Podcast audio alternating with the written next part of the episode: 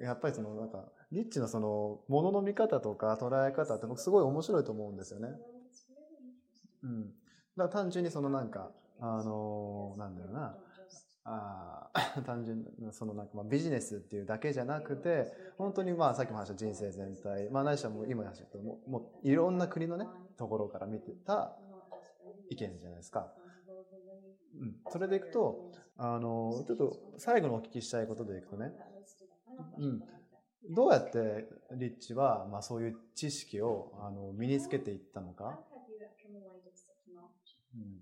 あ Um, well, the one other thing, and then I'll talk about the knowledges, is that まあ知識についてに関係するかもしれないんですけれども、もう一個言いたかったことがあって、多分若い頃、まあ今でも若いかもしれない。まあ今でもそうって言うかもしれないけど、以前その自分で吸収する感じだったんですよね。あ、ごめんなさい、自分を観察すると。例えば、電車に乗りますと。その時に、電車に40人他にいたとしても、で自分でそ,のそれぞれ人生生きてるわけじゃないですか。私は、私にとっては、なんか私の映画のエキストラなんですよ。なんか他の脇役たちなんです。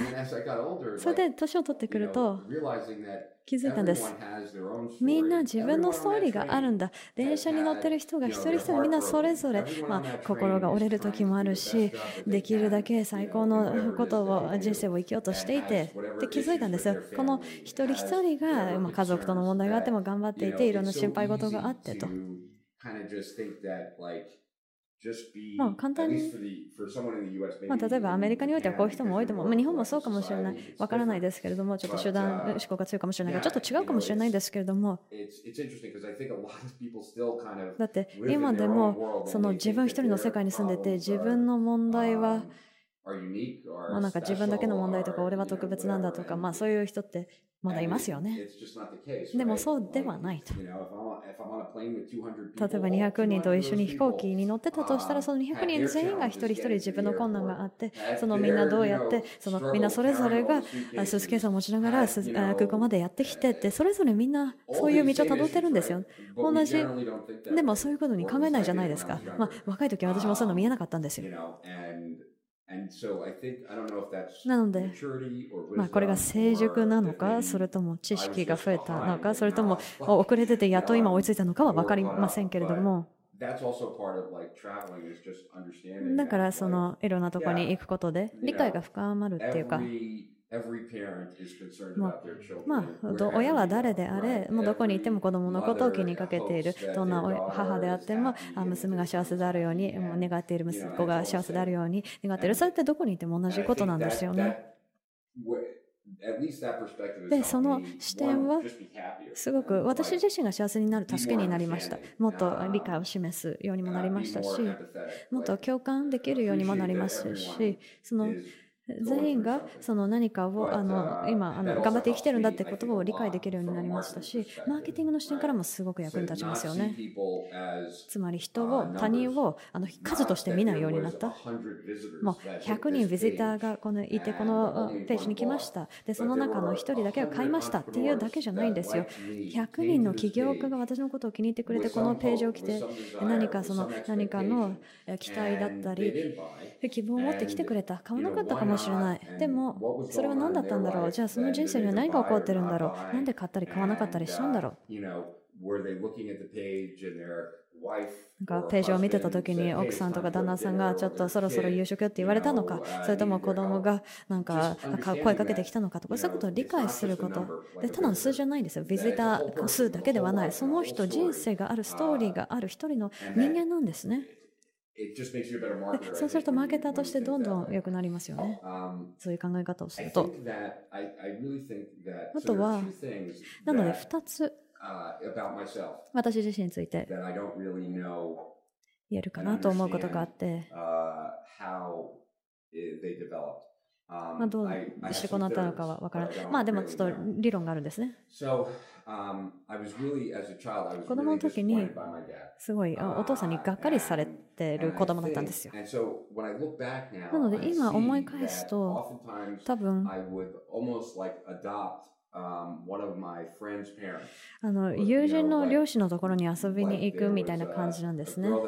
まあ、例えば、すごい高校でレイチェルっていう仲いい女友達がいたんですね。もうレイチェルの両親と一緒に過ごす方が、うちの両親と過ごすよりも時間が長かったみたいな、常にその家族を探してた、お父さんを探してたみたいな感じですよね。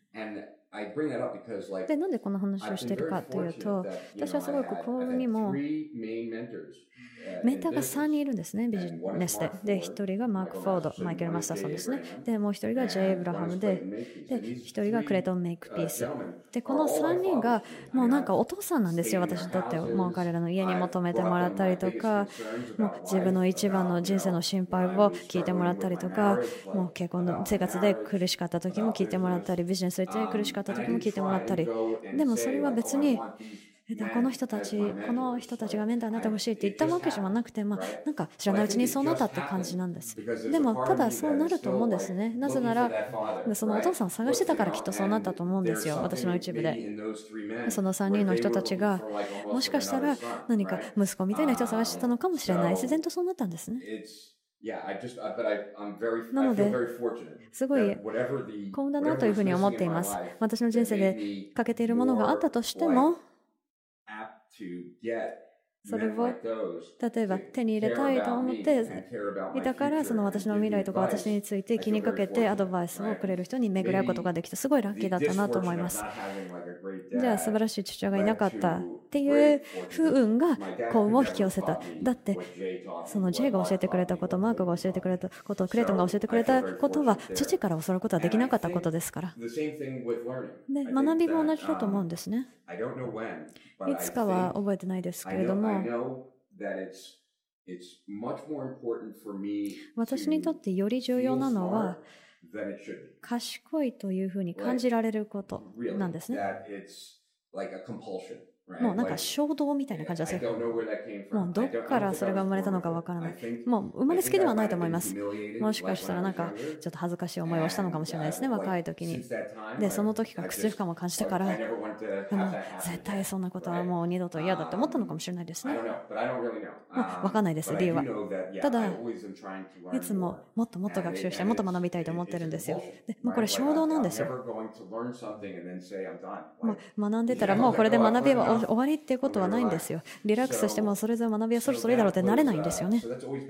まあそれっていつも感じてることで、もう学校が終わってもですよ。もう学校には全く行かなかった。でも、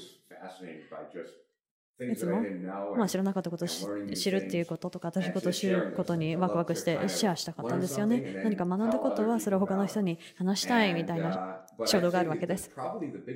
多分一番大きな変化っていうのは、アップルが iPad を出した時、最初に出た時、アメリカで、まあ、買わなかったんですよね。私。別に必要ないって思った。だって iPhone あるし、Mac Air あるし、で、Mac Air ちっちゃいじゃないですか。で、なんで？もう一個機材がその間の機材が必要必要じゃないでしょって思って買わなかったんですね。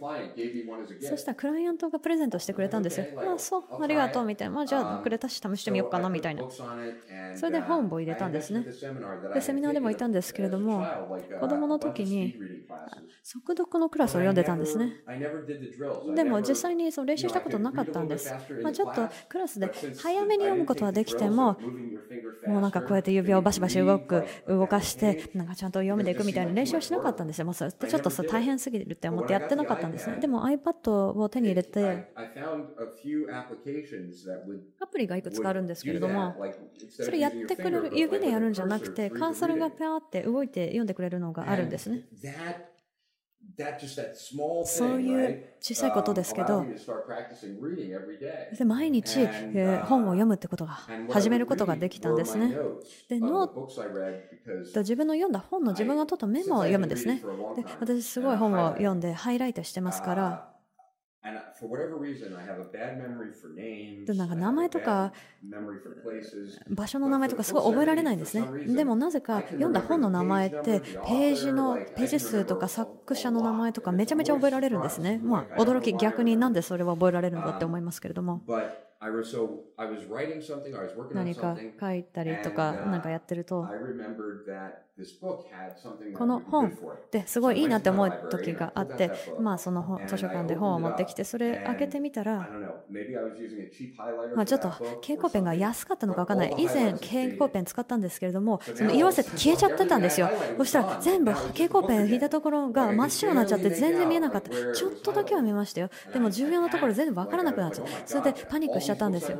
図書館で自分の書斎ですね。言ったらもう以前蛍光ペンしたところ、なくなっちゃったらもう全然主演のとこ戻るじゃないかどうしようって思ってめちゃめちゃパニックになってよしじゃあこれからはこれからはハイライト蛍光ペン終わったらそれを裁断してスキャンして。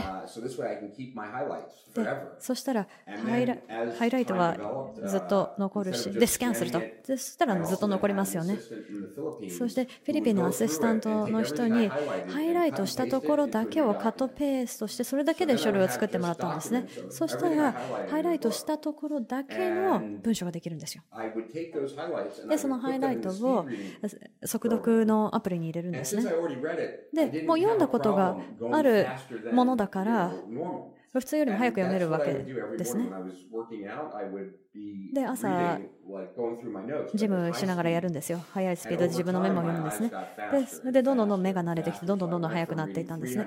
なので、1分間に300語から500に上がって、800に上がって、1200、1500、2000みたいに上がってたんです。まあ、大体今2000ワードぐらいですかね。それって結構分厚い本でも1時間で読めるスピードです。最近、このランニングマシンとかあるじゃないですか。でそれでやってるんです。読むことがすごく早くパパとできるので逆にフォーカスしなきゃいけないんですよね。フォーカスしなきゃいけないからこそエクササイズがもうあっという間に終わってるんですよ。映画見てたら、まあ、たまに見ることもありますよ。でも、もう、まあ、どれぐらいやってるかなって、あ、まだ30分か、みたいな感じなんですけれど、時間が遅く感じるんですね。でも速度がすごいいいですよ。だって、だし、そのジムがいきなりもう気づいたら終わってたみたいな感じだからなんですね。それを毎日やる、やってるんですね。エクササイズ、ジムするっていうのも完璧だと思うんですよ。だって毎日そもそもジムでエクササイズしたいから、でも毎日本も読みたいですよね。だから、ワークアウトもやってる。本を座って読む意味がないんですよ。だって運動しながら速読ができるから。だって座って読んでたらトイレに行こうかな喉乾いたなとかもでもその運動してる時ってそれ以外できないですから。だからこうやって練習して練習してそうなっていたって感じです。今でもハイライトしますよ。でメモももちろんまだありますし。プロジェクトをやってる時とかは本当に素晴らしいです。なぜならハイライトした本が全部あるんですね。それが全部フォルダに入ってるんですよ。例えば、前聞かれたと思うんですけども、明日あ例えば先延ばしについてのプログラムを作りましょうって言われたとしたら、そのフォルダにいて、先延ばしっていう単語を入れて検索すれば、今まで読んだ本でハイライトした先延ばしに関する項目がバーンって出てくるんですね。であれば、もう50冊、60冊ぐらいのもう今すぐ手に入るんですよ、本が。先延ばしについての本が。で、明日だったとしても、もう準備ができますよね。今まで読んだものを全部復習したことになるんですよ、先延ばしについてね。なので、私の仕事にとってはすごくやりやすいんですよね。でそういうつもりで始めたわけではないんですけれども、やってるうちに、なるほど、いいねと思い始めたんですね。で、それがあります。あと、昨日話しましたけれども、子供ガキっぽいっていうのと子供のような、えー、と遊び心があるっていうのは違いますよね。ガキっぽいっていうのは単にガキっぽいって話なんですでも子供らしいっていうのはそういうワクワク感を持っているとか好奇心を持っているとかそういう遊び心を持っているってことだと思うんですね。で私自身は、まあ、ちょっと子供らしさがあるといいなって思思ってるんですね。だから何かについて新しいトピックにワクワクするとするじゃないですか。そしたら何でも知りたくなっちゃうんですよ。だから関連する本ととか全部変わっちゃって超ワクワクしちゃうんですね。こんなこと学んでもっと学んでみたいなすごいワクワクするんです。で十分知ったと思ったらもう全部本あの買った本だからといって全部あ買う読むわけではない場合もありますよね。例えば50冊買ったかもしれないですけども56冊読んでそれをよく読んだらまあいいやって思う時もあるんですね。もう十分だと。でもすごいワクワクするんですよ。何か新しいことが出てくると。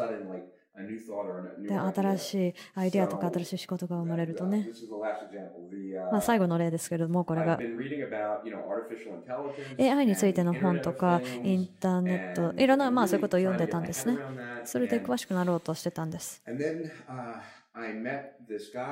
でとある男性、まあ、そういうビジネスを深くやってる男性に会ったんですね。で、オンライン広告のビジネスもやってたんですよ。で、彼はそういうことについても話してましたけれども、広告、ウェブサイトの広告が全部センサーだって。ななぜなら、アドサービングテクノロジーっていうのは、まあ、みんな今、その違う広告見ますよね。で、じゃあ、どういう広告が表示されるのかっていうのは、とあるページに行くと、ウェブページが、他のアドサーサーバーですね、ごめんなさい。アドサーバーにこう言うんですよ。で、こうでユニークな ID があるから、このユーザーの人はこれを見ましたと。で、そのいろんなそのアドサーバーが見るわけですね。で、この人はこのページにいますと。そのこの人のためにいくら払いますか？っていうのがバーってリアルタイムビディング、リアルタイム入札が始まるんですね。それで一番その入札が高い人が一番いい場所、2番目の人が2番目の場所みたいな感じになるんですよ。で、説明してくれたんですけども、その詳しい人は。そのウェブページにある広告はもう全部センサーだと。インターネットのセンサーだと。まあ、そういうことね、読んだことはあったんですけれども、それが読書の中ではつながつながってなかったんです。でもそれを聞いたときにもう全部つながったんですよ。そうなのかと。でそうそう、めちゃめちゃワクワクしちゃって自分の日誌に戻ってすごい書くんですね。素晴らしい会話をこんな人としたよ。インターネット。その AI のこととかそのあインターネット広告が関係あるとは思ってなかった。でもこの会話で気づいたんだトミーって人が教えてくれたんだ。すごく目が覚めたよこんな今まで読んだことこれが関係ないと思ったことがもしかしたらもう一回復習したらいいかもしれない。考えてなかっただけでこれ全部つながりあるかもしれないみたいな。そういうことが起こるとそうやってつながりがあると、見つかると、まあ、思いついたことであっても、会話で出てきたことであっても、めちゃめちゃパワフルなんですよ。でそういう会話をできるだけ？頻度をよくしようとしてます。つまり、例えば何かアイデアを考えているときは、そのアイデアをその友達と話しているときにどれぐらい上手に説明できるかっていうことで考えるので、あんま上手に説明できないのであれば、まだそのアイデアは自分のものになってない。そしてもっと勉強したり調べたりするんですね。なので、プロセスでもあるんですけれども、学ぶの大好きです。あと、まあ、早く読める、早く見れる、早く聞ける？なので動画とかは250%とか300%速度で見ますし、オーディオだって300%の速さで聞きますし、350まで上げることもありますね。で、読むのはまあ1分間に2000ワードって言いましたよね。だからインプットが莫大なんです。多分スタミナもあるんですね、それをする。でも、広告がこう入ってきて、みんなこうつながってきて、それって本当にデザートみたいなものなんですよね。もう全部食べるんだけど、最後にデザートが出てくると、全部こうつながりができるみたいな感じですね。例えば大学だったら、3年生の時に急に科学で学んでたことが歴史と関連するのが見えて、数学と関連しててみたいな、そういうトピックが全部、こう全部統合されてきたんですよね。みんな実はつながっていたんだって、すごくパワフルだなと思いました。みたいな、そういうことがすごくワクワクするんですね。つながりが見えることであったり、一つのアイデアがどれほどパワフルなものになりうるかということであったり、何かパワフルなアイデアを思いついたときはいつもそれを書いて置くことで忘れないとか、一つのアイデアをね。ちなみに10年ぐらい前ですかね、読んでたものがあって、完璧主義についての本だったんですよ。まあ、私も例えば仕事で苦しくなることありますけどね、そのちゃんと完璧にしようとして、まあ、完璧なものってないのにね。で、本を読んでたんですね、その完璧主義について。そしたら、完璧主義というのは、世界にあなたのことを信じさせようとしている。あなたが自分自身ですら信じていない言葉。で、それ読んで、ほうと。これってかなり力強い思考だなと思ったんですね。つまり、何かよく見せようとする。例えば、頭いいと思われたいとか、それって、なんで自分がそうかっていうと、自分自身がそう信じてないから、自分自身が頭いいって信じてないから、外の世界に対して証明しようとしている。自分は賢いということを。だって、だって男ってことを 私は男です証明しなくてもいいですよね。あ私はしてます。私は男です。皆さんしてますよね。別に証明しなくてもいいですよね。であれば、このなんで他のことは証明しなきゃいけないのか、それは自分で信じてないからじゃないの？って話なんですね。だから、そういうふうに、もう読んだ、それ書いてあっただけですけれども、もういきなりもうガツンって頭叩かれたみたいに思ったんですよね。そういうアイデアを探すのが大好きなんですよ。なるほどね。いや、本当はね、いや、今の話全部すっごい面白い話ばかりでした。うん、でも、あの、もうね、本当時間がなくてですね。これ以上話すと多分餃子食べる時間がもうなくなっちゃうかな。だから最後に一言だけ、一言だけ、まあ、今これを見てる、あの、まあ、起業家の人とか、まあ、マーケッターの人に、一言でメッセージをお願いします。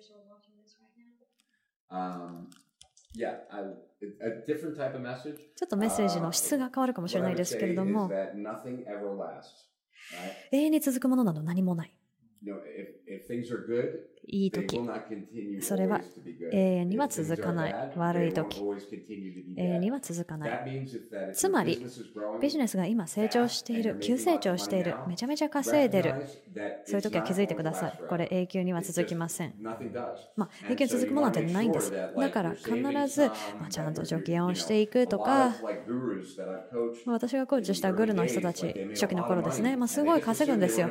で、まあ、もうずっと一生稼げるって思って使いまくっちゃったら今そんなに稼げなくなってああのお金使ってなければよかったなみたいな同じことが逆も言えるんですもう今成長させることができていない苦しいどうしたらいいかわからないもう本当にできるのかどうかわからないって思ってるかもしれないけどもそれも永久には続かないんですまあ、悪くなるかもしれないですよ。